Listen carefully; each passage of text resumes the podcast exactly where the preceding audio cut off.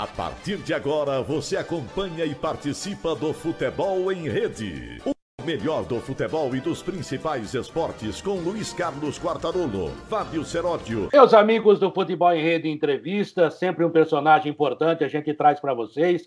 Temos aí uma videoteca à sua disposição no youtube.com barra futebol em rede. Entra lá, você vai ter jogador de futebol, ex-jogador de futebol, gente da imprensa e sempre da melhor qualidade. Na verdade, a gente fala futebol em rede entrevista, mas na verdade, como você ouve aí, o Fábio Serodi esquece sempre de desligar o celular, mas faz parte. Isso é o programa que a gente faz aqui. Programa bem simples e é mais uma conversa com amigos que a gente fez do futebol do que propriamente uma entrevista.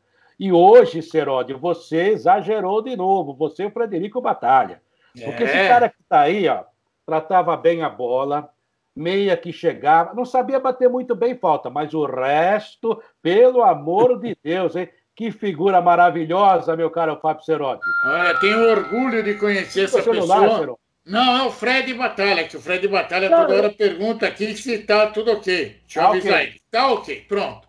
Aí, hoje o convidado é um verdadeiro mago com a bola nos pés, um jogador que tem uma história incrível, foi campeão em Santa Catarina, em São Paulo, Belo Horizonte, Minas Gerais, jogou na seleção brasileira, fez parte de um grande time, campeão paulista pelo Corinthians, aliás, bicampeão, um grande time que tem uma história fantástica. O time que ele jogou do Corinthians, por exemplo, hoje seria campeão do mundo, nem precisava entrar em campo um cara fantástico, todo mundo já está vendo ele, Zenon de Souza Farias, hoje 67 anos de idade, um dos maiores ídolos da minha história, talvez da sua história também. Eu vou deixar você fazer a primeira pergunta para ele, tá bom, Quartarão? Meu amigo Zenon, você não liga não, que o Seródio está começando hoje, ele não sabe que enquanto a gente está falando, gravando, fazendo programa, tem que desligar o celular ou deixar no vibracal. Mas o celular dele é bem antigo, então não tem aquele botãozinho. Dizendo, mas que ótimo te ver, que ótimo te ver. É, a gente sempre sente saudade dos amigos, aí você é uma pessoa que eu entrevistei várias vezes no Guarani, no Corinthians, na Portuguesa, no Atlético Mineiro. Um jogador que se jogasse hoje eu falo sempre para os caras da sua época, né? E dizem que eu sou saudosista. Culpa de vocês, que vocês fizeram a gente gostar daquele futebol.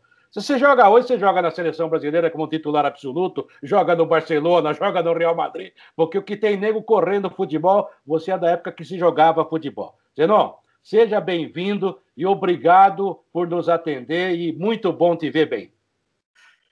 O prazer é todo meu bater esse papo com vocês. O Fred Batalha está ligando toda hora aqui também. É. Toda hora está ligando aqui.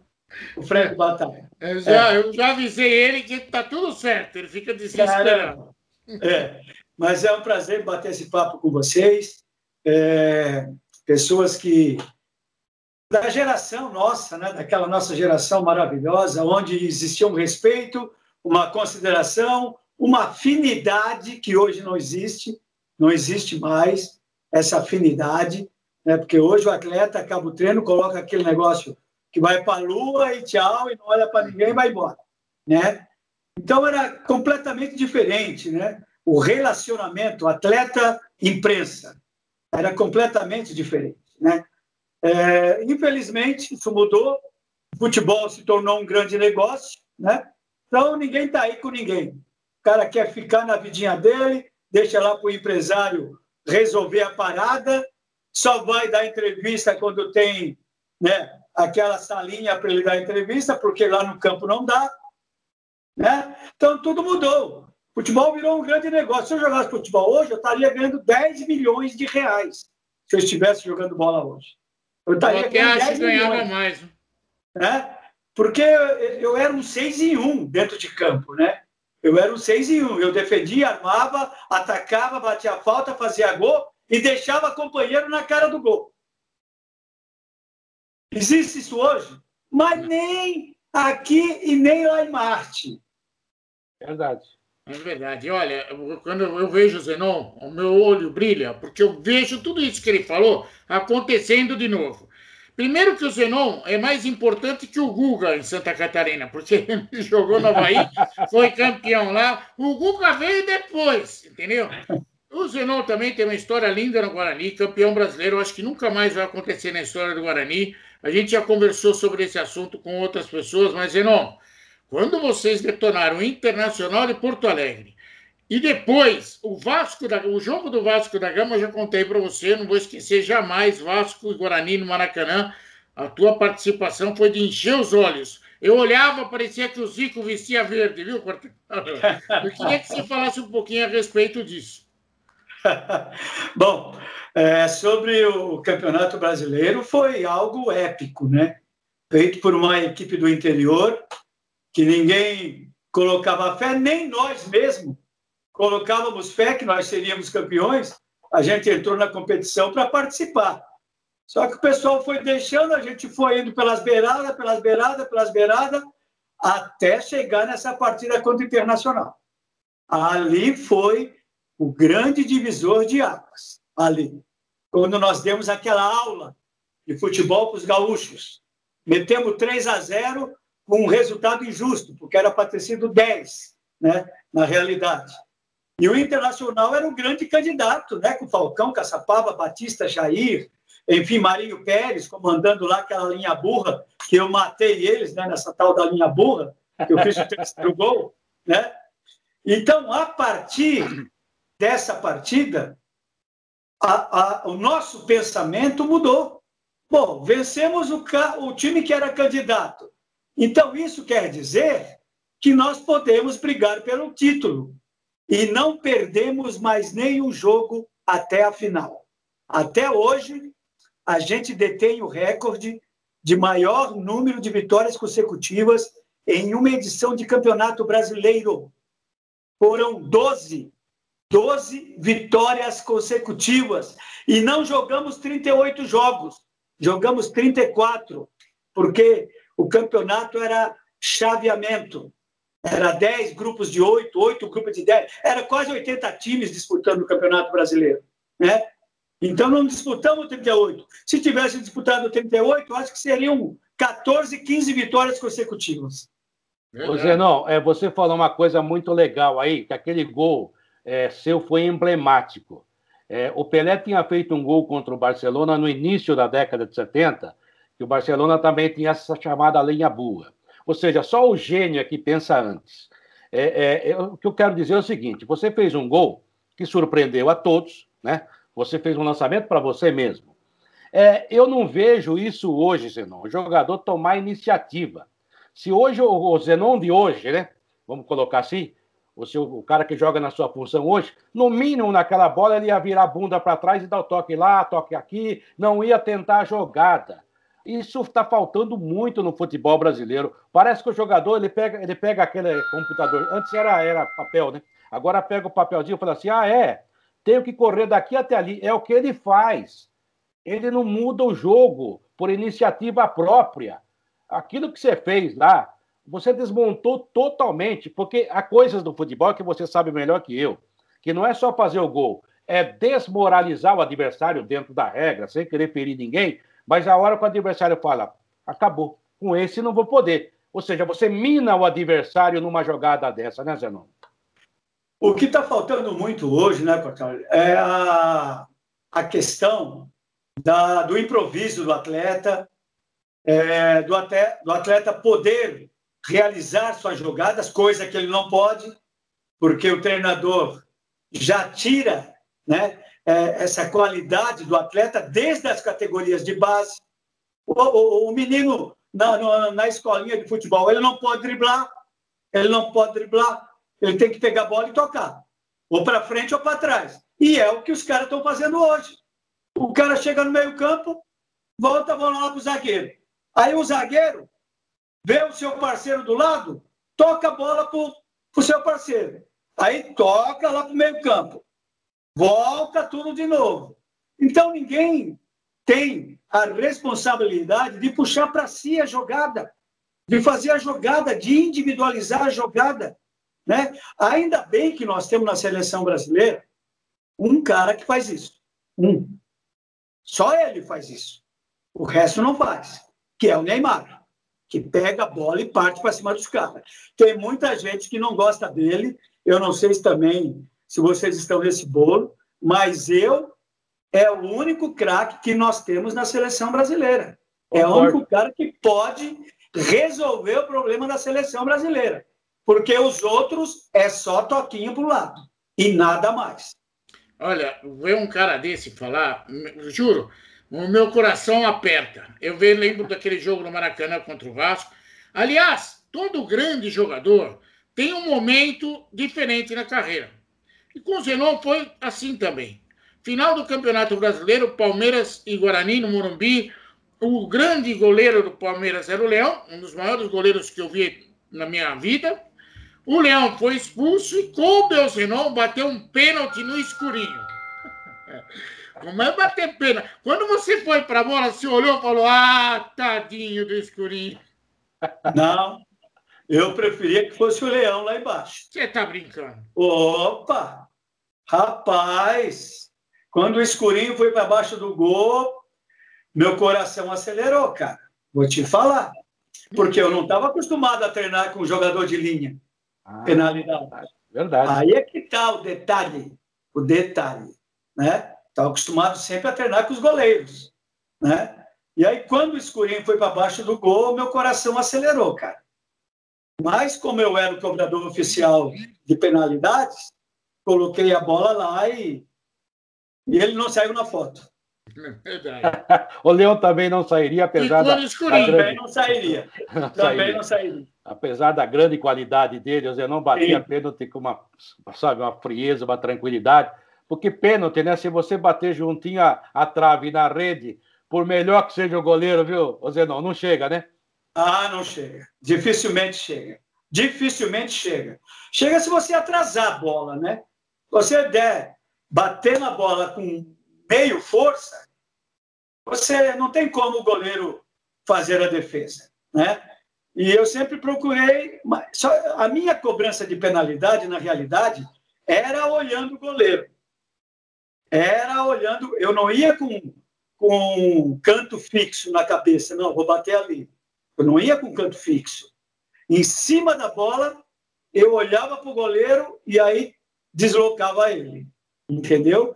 Agora, tem que ter muita frieza, tem que ter muito treino para fazer isso. Para não fazer o que os caras estão fazendo aí, né? De fechar o olho e chutar para ver o que vai acontecer. Né? É Uma grande parte faz isso, né? Uma grande parte faz isso. Fecha os olhos e chuta para ver o que vai acontecer. É ou a bola vai na arquibancada, ou vai no peito do goleiro, ou acerta o, o, o canto que ele que a bola foi lá sem querer. Entendeu?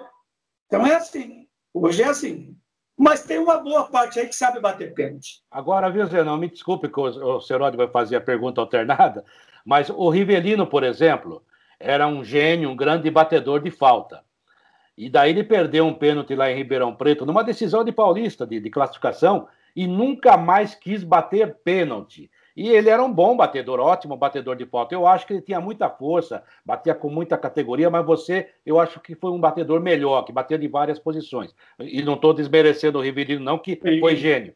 Mas aí que tá, ele, ele falou para mim, ó, não, pênalti não dá. Eu, falta eu bato, mas pênalti nunca mais. É, e você batia bem falta, aliás, batia maravilhosamente bem, um dos maiores cobradores da história, e batia bem pênalti, ou seja, com você não tinha esse problema de, de seja o pênalti era mais pressionado? Não, não tinha pressão, não, de forma nenhuma. Como eu treinava muito, não tinha como. Eu já ia para a marca da Cal com tranquilidade, sabendo o que ia fazer. Entendeu? Então, é, é, é o que falta para o atleta hoje. Mais treinamento de fundamento Treinamento de fundamento. O que é treinamento de fundamento? É a cobrança de pênalti, é a cobrança de falta, é o chute de fora da área, é você se preocupar em pegar um parceiro e meter uma bola da intermediária na, na ponta esquerda ou na ponta direita e ir até a meia-lua e esperar que ele toque para você e você fazer o seu treinamento de chute de fora da área. Simples. O simples, é fácil e simples para quem a conhece, ele. é? Ah, lógico. Eu, mas nem no botão consigo fazer essas coisas. Nem no PlayStation. Hoje em dia, a brincadeira das crianças é PlayStation. Para nós ainda era botão. Agora, Quartarolo, não sei se você está vendo a imagem do Zenon. Ali tem a camisa 10 do Cosmos, que é de um cara chamado Pelé. Aquela camisa do São Paulo, ele já me contou que é de um cara chamado Pedro Rocha. Aquela camisa do Santos que está no ombro dele é de um cara chamado Clodoaldo. Mas eu tenho uma curiosidade muito grande. Zenon, a camisa do Corinthians que está lá, a camisa da seleção que está lá e a camisa do Guarani que está lá, são todas de um tal camisa 10 chamado Zenon, não? Eu, não, eu nunca usei camisa 10, cara, na seleção. Eu usava sempre outra, porque a 10 era do Zico. É. Não tinha como. Então a minha era 19, era 15, mas para mim pouco importava o número da camisa estando na seleção brasileira. Para mim pouco importava. Só o fato de estar na seleção, é, na minha opinião, já era um negócio fora do comum. Fora do comum. E entendeu? concorrência. Aliás, você foi o primeiro cara, se não o único, que foi convocado do Guarani direto para a seleção brasileira. Eu fui na, naquela, naquela primeira vez que teve a convocação, em 79, que nós fomos jogar contra o Ajax, é, fui eu, o Renato é. e o Gomes, se eu não me engano. E depois foi o Careca. E depois foi o Careca. E, e da ponte foi o Carlos, foi o Oscar, foi mais uns dois também. Foram oito aqui de Campinas, para você ter ideia. Foram oito aqui de Campinas. E aquela outra ali, ó, aquela do Rivelino, de 1970. Está lá, assinatura dele. E tem aquela do Corinthians ali, ó, que é uma camisa especial, que é uma camisa onde o Ayrton Senna ele encabeça a lista das lendas do Corinthians. Aí vem Luizinho, Rivelino, Basílio, Vampeta, vem a galera toda, Birubiru, Vladimir, e me colocaram ali também, né? me colocaram ali também naquela, naquela, naquela clã que está ali. Merecido, né? Merecido. Agora, time do Guarani, né? Neneca, Mauro, Gomes, Edson e o Miranda.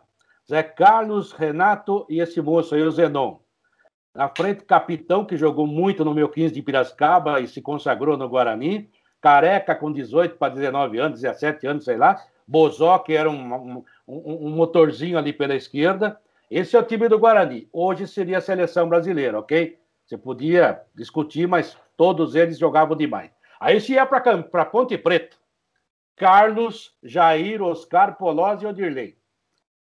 Vanderlei, é, Marco Aurélio e Dicá.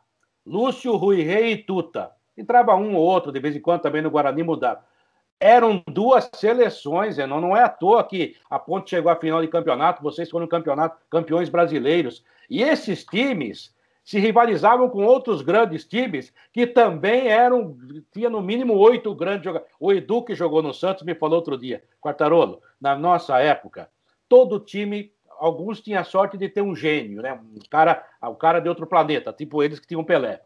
É, outros tinham no mínimo oito jogadores de muita qualidade craques e dois ou três que corriam mais do que jogavam. Hoje inverteu. Tem oito ou nove que correm pra caramba uhum. e um ou dois que joga. Você concorda com ele, Não? Ah, o Edu, o que o Edu fala, eu assino embaixo, né, cara? Não tem como discutir com o Edu, um dos maiores atletas do futebol mundial, o Edu. Verdade. Então não tem como discutir com o Edu. Se ele falou, está falado. Né?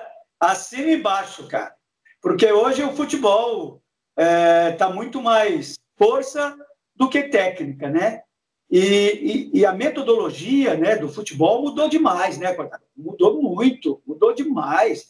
Hoje os caras não têm mais jogadas enfiadas, não tem mais um lançamento de 40, 50 metros, que nem eu fazia para Sócrates, Casagrande, Ataliba, Birubiru. Entendeu? Eu cansei de fazer isso. Eu fiz mais 5 mil assistências lá no Corinthians, meu tempo de Corinthians, nos meus cinco anos que eu fiquei lá. Entendeu? Então, hoje não existe mais isso. Não existe mais uma virada de jogo. Entendeu? O cara pegou a bola aqui, ele, não tá, ele só visa aqui, não visa o outro lado. Mas isso é culpa disso que eu te falei, da metodologia que mudou, de treinamento e de jogo. De jogo. Hoje o atleta ele é podado, ele é podado, ele não pode driblar um, dois, que o treinador lá já grita com ele. Então ele é obrigado a tocar para o lado, é obrigado a, vamos falar nessas linguagens novas, horizontalizar a jogada, ao invés de verticalizar, né? Os caras estão falando, os treinadores, então, que estão usando de terminologias e denominações para um esporte onde a população é carente. É carente. Os caras começam a falar, aí o cara que está vendo e ouvindo, o que, que esse cara está falando aí? De alagar, de fazer as linhas, de fazer isso, e de marcação alta, de marcação baixa, e não sei do que. Os caras inventaram tanta coisa, cara. Coitado desses caras que ficam lá assistindo. Eles não entendem nada do que estão falando, cara. Verdade. Concordo com ele. Bom, também isso aí começou com um cara até bom, Cláudio Coutinho, com o negócio de overlap, overlap passe futuro, umas coisas meio doidas. Mas o Coutinho estava 50 anos na frente é, desses caras aí. Com Agora, certeza. Não, Concordo eu, plenamente. Eu, eu achei... Muitos anos luz à frente achei... dessa turma de hoje aí. Acho ele perto do que tem hoje, meu Deus, não tem nem comparação. Mas você falou de times, Quartarolo. Eu queria lembrar aqui: Leão, Alfinete, Mauro, Juninho, Vladimir, Paulinho, Sócrates, Zenon e Birubiru, Casagrande, Atalib. Esse time, Outra meu. Outra seleção. O que eu sofri na mão desses caras, porque eu sou São Paulino, ele só foi bicampeão paulista em cima do São Paulo. O que eu sofri. Zenon, juro por Deus, quando você lembra dessa escalação, você fala assim, putz, e não tinha um tal de Barcelona, Real Madrid para enfrentar a gente, para quem sabe. É, verdade, verdade. Vocês são campeões paulistas e os caras falam, ah, mas esse time só foi campeão paulista. Mas campeão paulista naquela é. época era a competição. Com certeza, era uma competição muito valorizada, cara. Sim. Campeonato Paulista. Era ali com o Campeonato Brasileiro, ó. Era Verdade. ali com o Campeonato Verdade. Brasileiro. A Libertadores, ninguém nem se importava com Libertadores naquela Verdade. época. Verdade. Ninguém se importava com Libertadores. Era Campeonato Paulista e Campeonato Brasileiro, que eram os times que te colocavam na vitrine, que tinham maiores representatividades dentro do, do, do futebol, entendeu? E eu fui campeão brasileiro e fui campeão paulista, né? Então eu sou um cara privilegiado pra caramba, meu. É privilegiado. ó, Zenon, essa época que você viveu lá teve a democracia. O Sim. Leão, você primeiro pegou o Solito, né? O primeiro time era o Solito goleiro. Depois, depois foi o Leão. Eu queria que você falasse um pouco dessa história de democracia, porque nós somos amigos do Leão também. Eu gosto dele. E o Leão adora falar desse negócio de democracia, que para ele é tudo diferente. Eu queria que você desse a tua interpretação a respeito daquele momento que foi ímpar na história do Corinthians. Com certeza. O Leão é um caso à parte. O Leão é um caso à parte. Vamos deixar ele de lado, tá bom? Porque ele não participava mesmo, mas era um baita profissional. Sim. Baita profissional ajudou muito a gente naquele bicampeonato. Muito, pegou muito, muito. Mas o Solito também, em 82, pegou também, muito. Também. Muito, né? Mas, falando da democracia, a democracia foi um projeto criado para dar um pouco mais de, de, de punch para o Clube Corinthians, eu te diria. Então, através desse projeto, o time ficou conhecido não só dentro de campo, como fora de campo. E foi para o mundo esse projeto.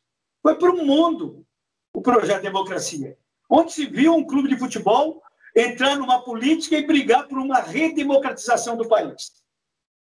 Isso foi um negócio muito louco, muito ímpar, né? E um negócio fantástico, porque colaborou muito para que eh, esse regime fosse mudado esse regime de ditadura, que na época era terrível, era terrível. Se vocês assistirem aquele documentário ou filme Democracia em Preto e Branco, eu não, eu não tinha noção de como era o país na década de 60. Eu não tinha, porque eu estava lá em Santa Catarina, né, não tinha televisão, e não tinha televisão. Então eu não sabia desses confrontos que existiam na época de do povo com os policiais e com todo mundo, e todo mundo se refugiando e sendo exilado. Eu não, não, não tinha noção disso.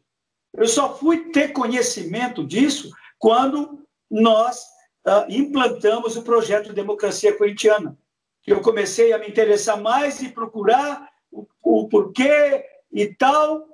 Rapaz, um negócio louco. E nós brigamos ali com os caras, recebíamos recadinhos, sim, dos caras lá de cima, para a gente baixar a bola, né, para falar menos. Jamais nos calamos.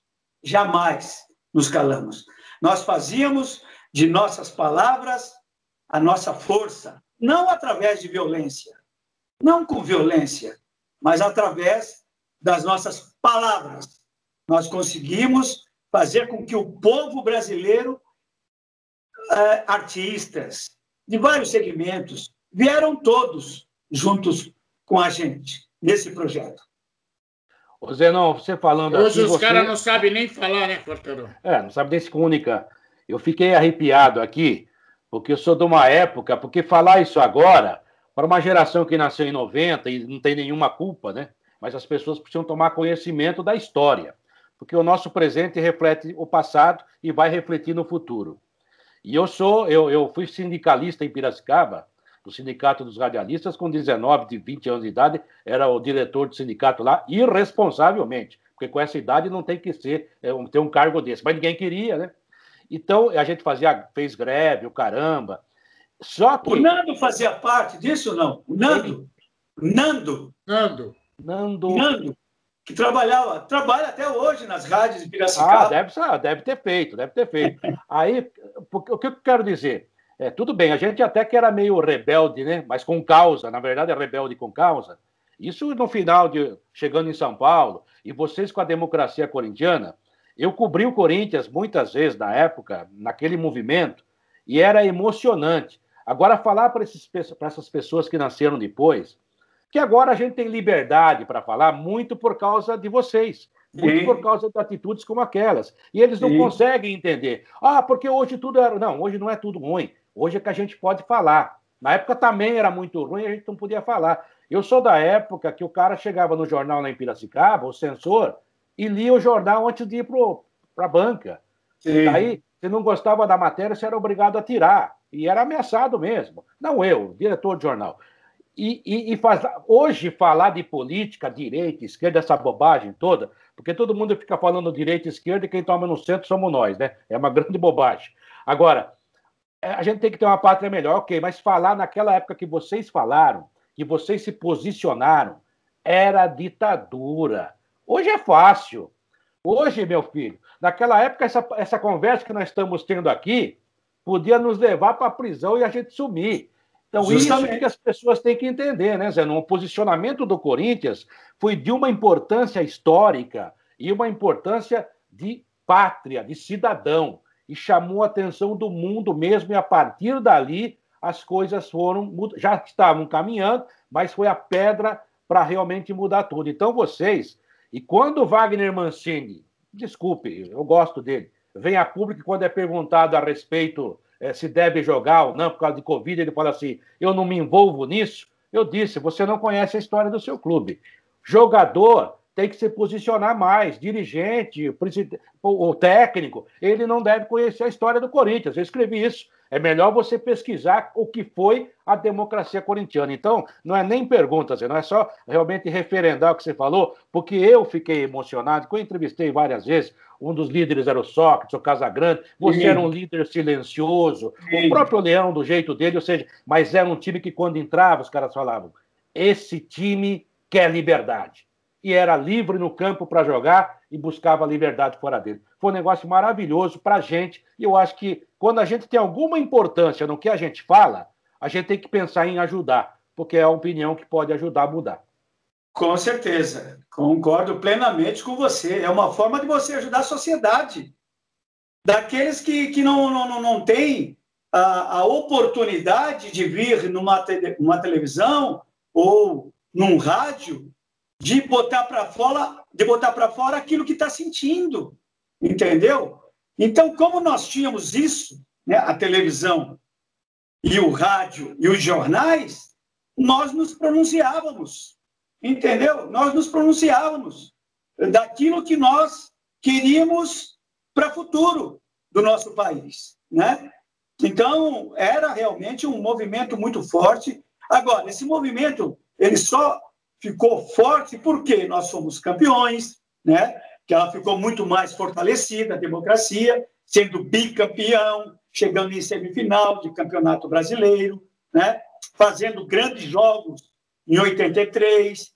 Então, a, a democracia ela ficou muito fortalecida. Por isso que eu falei que atravessou fronteiras. Né?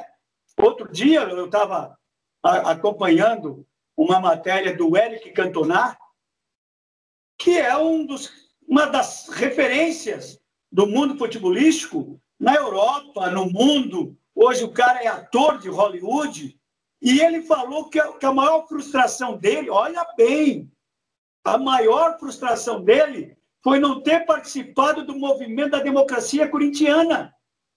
Caramba! Não, é, ó, é de arrepiar. É. Se você ouvisse ele falar isso, falou: eu gostaria de ter participado daquele movimento, daquele clube lá do Brasil, o Corinthians. Olha só para onde chegou o nosso projeto. É, as pessoas não têm noção do tamanho, da extensão. Não é, é um simples, não é uma marca, uma logomarca na camisa do clube. Não, aquilo lá teve reflexos incríveis. Não, eu pelo momento, né, Seródio? Porque pelo hoje é momento. é fácil.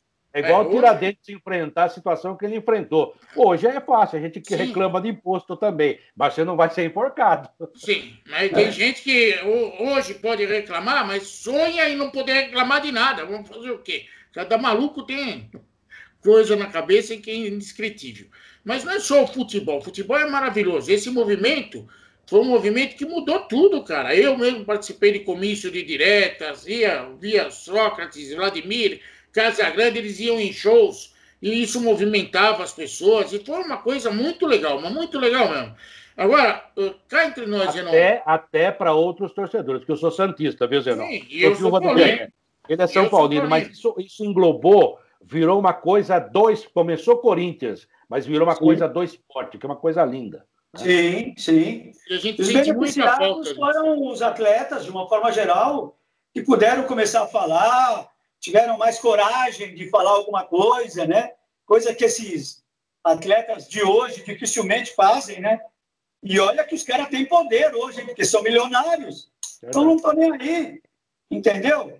Que poderiam, pelo menos, dar alguma depoimento, falar alguma coisa a respeito do momento que a gente está vivenciando, né? Com essa brigaria que existe aí hoje na política, que era o momento em que está todo mundo unido para combater é, é, é, essa pandemia que está matando gente aí pra caramba, né? Mas não, fique se degradando, se xingando. Eu nunca vi disso, cara. Xingando o presidente, xingando. Meu Deus do céu! É um negócio muito absurdo isso, cara. Muito absurdo. Um momento de que era para ter união, mobilização, né? Verdade. Ah, vou te falar, cara. É... Se aquele time tivesse jogando hoje, as coisas seriam bem diferentes. Também acho. Concordo. E outra, se jogadores de futebol fossem como eram aqueles caras, como é o Zenon, o, o Sócrates, Casagrande, tantos outros, e outros de outros times também, que também participavam, a gente tinha craque com conteúdo. Olha que diferença, meu Deus do céu. Hoje não temos craque nem conteúdo. Por falar em craque e conteúdo, teve um movimento que aconteceu graças ao Luciano do Vale, que era aquela seleção de Master, e, poxa, para quem gosta de futebol, Zenon, é uma coisa que mexe. Eu lembro de você jogando com o Mário Sérgio, eu acho que você jogando com o Serginho Chulapa, que era meu ídolo, eu brinco com ele, chamo ele de Deus até hoje. Você jogando com o Zico, você jogando com o Guivenino. Pô, cara, isso era fantástico, sabia? Para você ah, também. Pelo amor de Deus, essa foi uma das maiores é, acontecimentos. Eu te diria que foi um dos maiores acontecimentos, né? No mundo do futebol foi essa seleção montada pelo Luciano do Vale, onde eu disputei quatro mundiais, sou tricampeão mundial, campeão no Brasil, nos Estados Unidos e na Áustria. Perdemos na Itália, porque lá a Itália, vou te falar, né? Na dúvida era a Itália, na dúvida era a Itália. Então, tudo bem. Mas foi algo feito maravilhoso pelo Luciano do Vale, cara. E, e, e, juntou a geração de ouro naquela seleção de Masters. Pô, como você já citou aí, ó, Luiz Pereira, Amaral, ei, e Batista, Vladimir, é, Roberto Dinamite, Cláudio Adão, Éder, Nelinho, todos, a geração de ouro de 70 e de 80 participaram dessa seleção brasileira de Masters do Luciano do Vale. E com sucesso, né? Porque você ser tricampeão, enfrentando Mário Kempes, da Argentina, enfrentando Platini, enfrentando uh, os, gran os, grandes craques da época da, da, Itália, Paulo Rossi, falecido, que Deus o tenha, né? Causio Altobelli. Rapaz, era um negócio lindo, maravilhoso, né? E um futebol de encantar as pessoas, né? De encantar as pessoas. Verdade. O Zenon é aquele típico, foi aquele típico jogador que a gente brinca, viu, Zenon? Ah, o cara perguntou para mim outro dia, o Ademir da Guia jogava muito? Eu falei, ah, ele ficava cinco, seis meses sem errar um passe, né? O Zenon também, né? Zenon, hoje, hoje em dia o cara fala assim. Naquela época não tinha nem scout, Eu estava trabalhando uma vez pela Jovem Pan, ainda atrás do gol no Morumbi. Eu não vou falar o nome do jogador, que nem está em atividade, até por respeito, que ele tem família. Aí o repórter mais jovem falou assim: Fulano está bem hoje, hein? Ele deu duas assistências. Eu vou falar isso porque eu falei de você. Eu falei assim, amigo, se o Zenon, quando jogasse, desse duas assistências por jogo, ele não seria nem no time D. ô, ô deixa eu te falar uma coisa.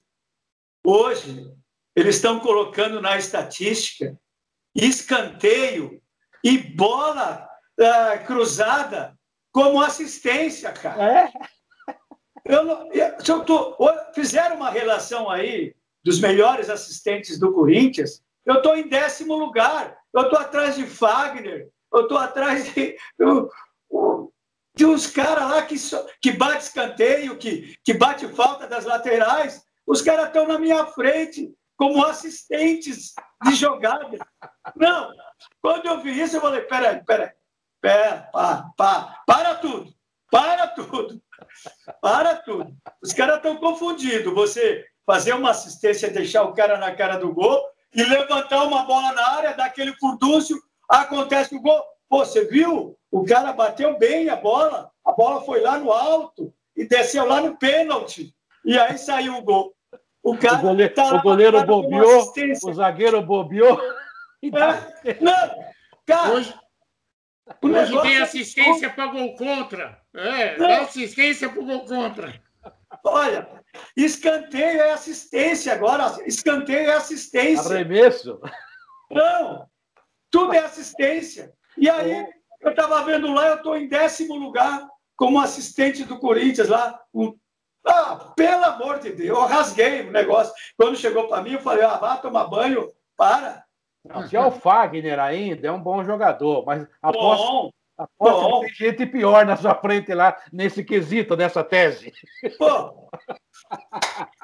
Caramba! É brincadeira.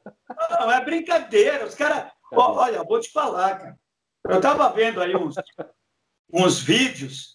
Pô, eu com aqueles lançamentos milimétricos, assim, de 40, 50 metros, o cara dominando no peito fazendo gol. Aí eu vejo um narrador, ouço o narrador, falando assim: que levantamento de bola que fez o. Como levantamento, gente, pelo amor de Deus, o cara não sabe diferenciar um levantamento de um lançamento preciso, milimétrico, na cabeça ou no peito do cara. Não sabem.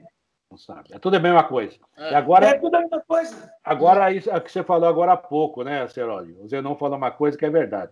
Os caras criam novas nomenclaturas para dizer que conhecem mais profundamente, quando na verdade o futebol é a coisa mais simples complicada que existe, porque se você complicar, você vai se complicar.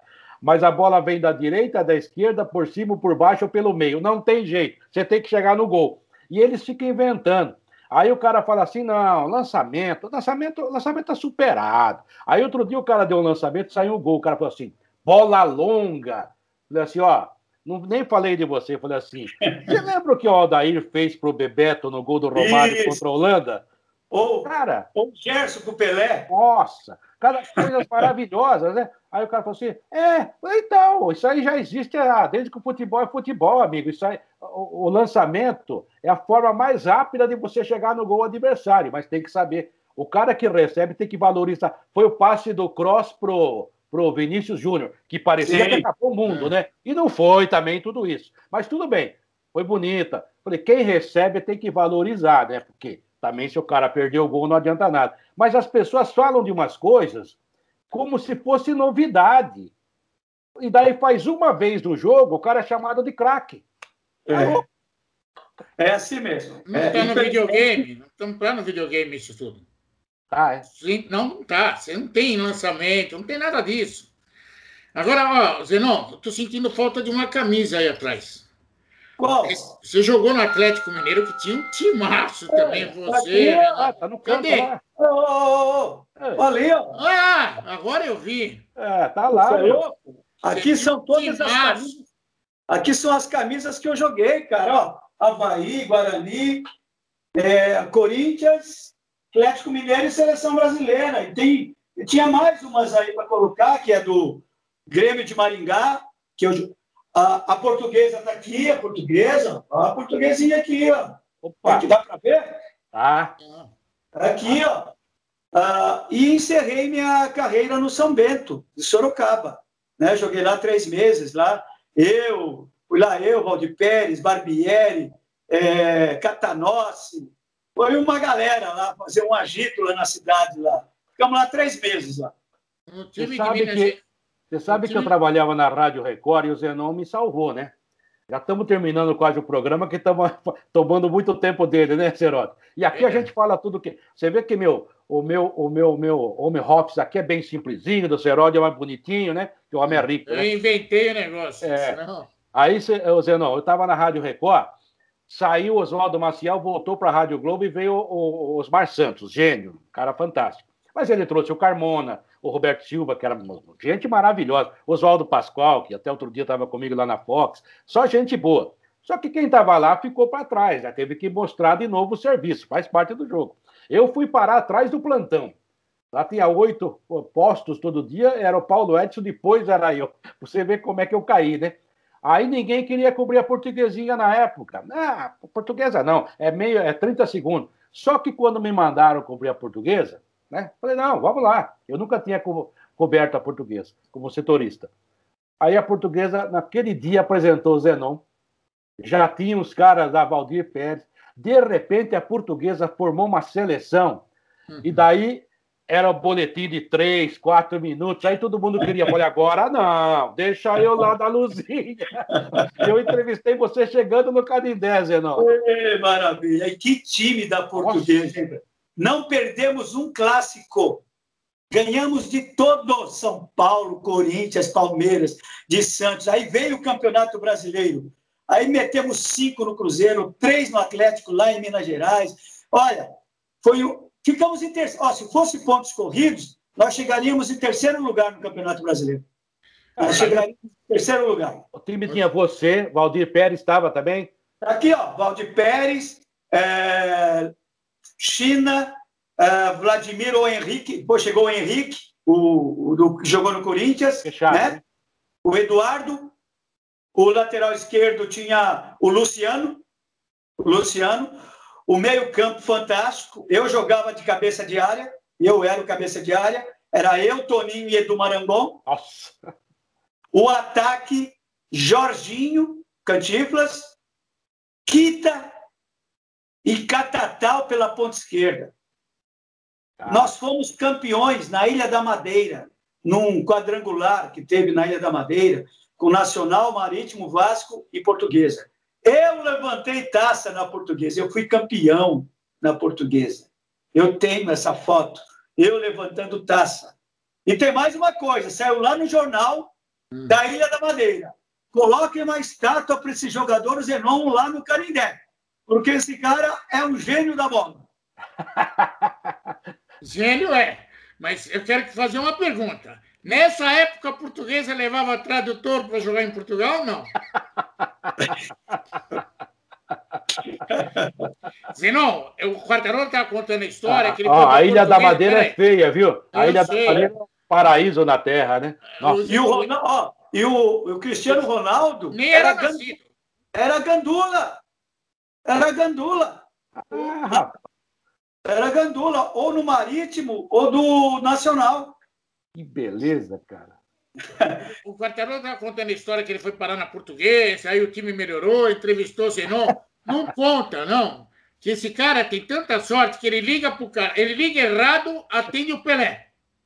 Ele é complicado. Graças cara, a Deus. Eu conheço ele. Agora, Zenon, só para encerrar, porque eu não queria deixar passar também. Você ganhou dinheiro na Arábia Saudita? Eu não sou do imposto de renda, ah. não tem nada a ver com isso. Receita Federal, estou longe disso. Mas que naquela época existia a lenda que o cara ia para a Arábia Saudita e virava shake, né? O Rivelino, pelo jeito, não virou, né? Teve foi não, problema lá. Caiu correndo. Você, é. qual, o que, que você passou na Arábia Saudita? Não, eu, para mim foi uma experiência maravilhosa para mim na Arábia Saudita. Eu me adaptei com a cultura, com os costumes deles, me adaptei tranquilamente, criei muitos amigos lá. Inclusive, quando eles vêm aqui no Brasil, eles me visitam, os árabes. Sheik, é, ex-jogador. Quando vem aqui para o Brasil, que eles trabalham lá com futebol, eles me procuram aqui. Eles me procuram aqui em Campinas, para você ter ideia. Então, minha passagem lá foi ótima em todos os sentidos para mim, né? Em termos de vivência de vida, é, cultura, né? Você seguir regras, né? Porque eles tinham regras, né? Tem, tinham, né? Não sei se hoje ainda existe, se é tão severa como, como era em 80, né? Em questão financeira, eu, eu te diria que o que os caras vão, o que os caras que vão hoje lá ganham 20 a 30 vezes mais do que eu ganhei quando eu fui, tá? Olha bem, o que eu ganhei lá, eu comprei minha casa, onde eu moro. Foi o que deu para comprar. Foi a minha casa. Se é hoje, nossa, eu por mês eu compraria o bairro, o bairro inteiro aqui, por mês, por mês. Poxa. Tá?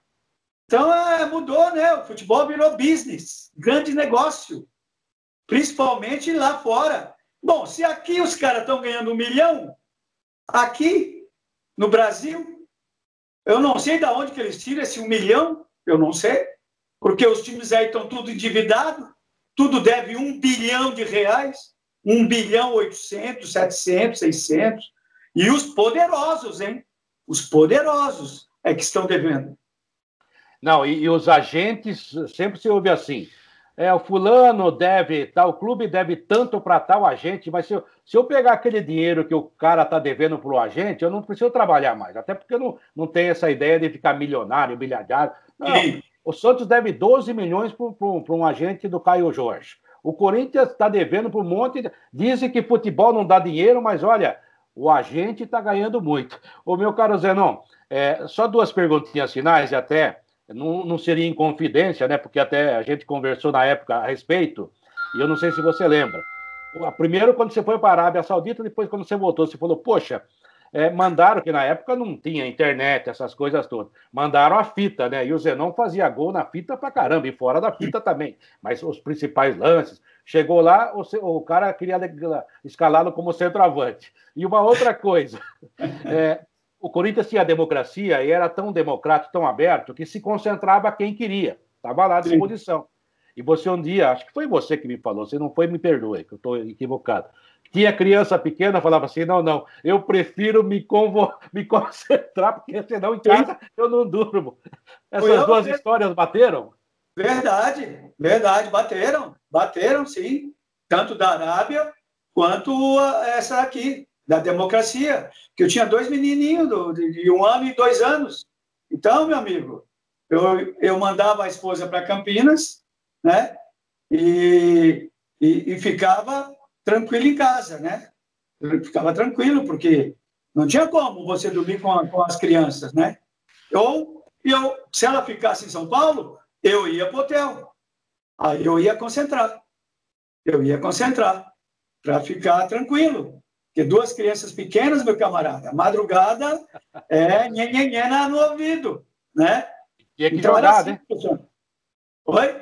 Tinha que jogar no dia seguinte, né? Então, tinha que ter uma noite bem dormida, né? Para você acordar legal, né? Então, era isso que eu fazia. Quando eu ficava em São Paulo, eu ia concentrar. E lá eu, na Arábia Saudita, como é que foi o técnico querendo escalar você de centroavante? Aí então, cheguei lá, os caras me queriam me colocar lá na frente para jogar. Eu falei, gente, peraí, peraí, calma, eu não sou atacante. Eu sou eu sou o jogador de mais de defesa do que de ataque. Aí o Sheik, papai, blá, blá, falei, ó, se você não quiser, eu volto para o Brasil e venho, vou embora. Vou embora, volto para o Brasil. Aí, tu sabe que eu cheguei a voltar para o Brasil, rapaz? Eu fiquei aqui mais uns dois meses. Não sabia. Até, até os caras resolver o problema. Caramba! Aí eu fiquei aqui dois meses esperando eles resolveram o problema lá com o empresário, né? com o falecido Elias Acur, Elias Acur, e aí depois eu fui. Aí fui para lá e fiquei. Fui, fui artilheiro, acho que eu fui o segundo artilheiro do time. Mesmo jogando lá de segundo volante, eu fui o artilheiro do time. Ah. Tá vendo? Então, eu não tô, eu não tô com amnésia ainda. Tô lembrando certo, Seródio. Tiago, entrevistar quem tem conteúdo, dá é, isso. É outra coisa. É, outra história. Agora, o Zenon, como comentarista, também acho ótimo. Tanto comentarista que tem no futebol, com todo respeito, eu estou desprezando ninguém. Mas tem tanto pé rapado comentando futebol hoje em dia. Um cara desse faz uma falta tamanho não pode, pelo amor de Deus. Você nunca quis ser técnico de futebol também, Zenon? Eu gostaria. Eu gostaria. Tanto é que eu sou formado, né? Eu sou formado em educação física, é, aqui na Universidade é, de Campinas, pela PUC de Campinas. Eu fiz, o te, eu fiz o curso de técnico de futebol, fiz o curso de sociologia para trabalhar a cabeça da galera, da galera. Mas o futebol é um negócio muito instável. O futebol você depende de resultado para permanecer no cargo, entendeu? Então, eu acho isso um tremendo absurdo. Eu acho um absurdo você ser, você ser mantido no cargo dependendo do resultado que você vai conquistar. Então, não dá, não dá. Fui convidado várias vezes e rejeitei as propostas. Agora, Zenon, é, é, o problema de ser técnico no Brasil, eu costumo dizer que todo técnico é um permanente interino por aqui, né? Porque não tem jeito. É isso que você falou. Agora, como comentarista, eu já acompanhei você aí em algumas transmissões em Campinas. Eu também. O senhor vai muito bem, o senhor é muito bom. Tem um monte de nego aí que só. Tem cara que nunca jogou bola como você jogou e fica defecando regra aí. Eu respeito muito o Casagrande, respeito muito o Caio, respeito o Pedrinho, né? Sim, Não vou sim. citar outras pessoas. É, o Zete trabalhou conosco lá na Play FM outro dia, um cara fantástico, um cara sim. ponderado. Você, você, você é um ótimo comentarista, cara. Então o que o Seródio falou é bobagem. Você já é, você já é nosso. Ah, eu já estou aí há 28 anos, né? É. Como comentarista esportivo. Trabalhei em rádio 20, 20 anos, 15 anos em rádio. Trabalhei aqui na CBN, na Educadora, né? E junto com televisão, fazendo programas de televisão, né? Então eu já estou aí desde 92 trabalhando como comentarista esportivo. Trabalhei na Sport TV durante cinco anos. Eu lembro. Só que é problema. Você não pode. As suas palavras têm que ser medidas. E como eu sou um cara muito verdadeiro, e ninguém coloca a palavra na minha boca, eu me tiraram. Me tiraram. Eu saí da Sport TV por causa de um jogo aqui em Campinas, entre Ponte Preta e Flamengo. A Ponte meteu cinco no Flamengo. Cinco. Fizeram até gol de calcanhar, brincaram e destruíram o time do Flamengo. E aí eu falei, olha, eu só vi um no meu comentário, olha, eu vi um time jogar. O outro veio conhecer Campinas. Os jogadores devem ter comido uma feijoada na hora do almoço, porque ninguém teve uh, um, um, desempenho que a gente costuma ver, né?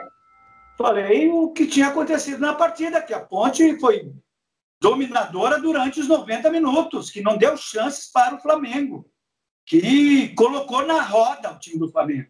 Uhum. Depois do jogo tinha uns 100 recados no meu celular. O uhum. que, que, que, é isso? que jeito que você está falando do Flamengo? O Flamengo é uma grande entidade. Flamengo é isso, Flamengo é aquilo. Eu falei, meu amigo, mas ele perdeu aqui, ele tomou um vareio de bola. Ele tomou um vareio de bola aqui da Ponte Preta. Você queria que eu falasse o quê? Que ele jogou bem? É pontual, né, o é. Genão? Claro que o Flamengo é ótimo, mas é pontual, né? Caramba! Eu não pude falar aquilo que eu vi. Eu tinha que falar coisas diferentes que aconteceram. 5 a 0? É, é, não, com gol de calcanhar do Caico e tudo mais. Foi 90, 2002, 2003. Aí chegou o final de ano, os caras me cortaram. Fiz a Copa de 2002, fui escolhido como um dos melhores comentaristas, para você ter ideia.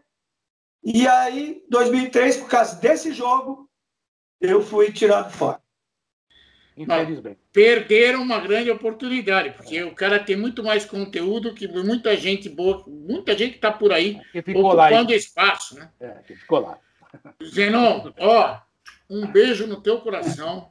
Eu já tinha um orgulho de ter entrevistado você, convido rapidamente com você, porque da época do Corinthians, que eu passei por lá também. Mas, cara, cada vez que eu vejo um cara como você, eu me aperto o coração, porque eu gosto do futebol e gosto de pessoas com conteúdo. Você tem tudo. Obrigado, viu, cara?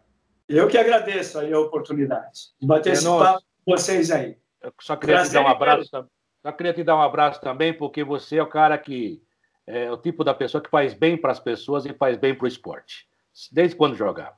Então, eu posso considerá-lo um amigo pelas tantas vezes que eu te entrevistei, Sim. Te enchi o saco com perguntas, que eu sempre fui um repórter chato, né? Mas eu, mas eu era amigo dos caras, eu nunca, eu, não, eu sempre fui verdadeiro. Eu falo assim, quando eu dou palestra, eu falo isso, né? Raramente agora, porque os caras acham que eu sou velho, né? Mas as palestras que eu falo, assim, molecada, o negócio é o seguinte: errar todo mundo erra, erros Sim. humanos. A Sim. gente tem que sair de casa para fazer o trabalho da gente. Não pode ser premeditado. É impossível, com tanto tempo de estrada que eu tive, que eu nunca dei uma notícia errada, que eu nunca Sim. pisei no pé do colega numa coletiva, que eu nunca, sabe, que eu nunca errei. É normal. Agora, o que você não pode é ser premeditado. Eu vou fazer para perseguir tal pessoa. Pode haver uma discussão, uma polêmica, como sempre houve, né? Claro. No futebol. E na nossa época, você falou no começo, era verdade. A gente resolvia tudo ali, já de... entrávamos Sim. no vestiário. E Sim. tudo certo, e a vida continuava, havia um grande respeito.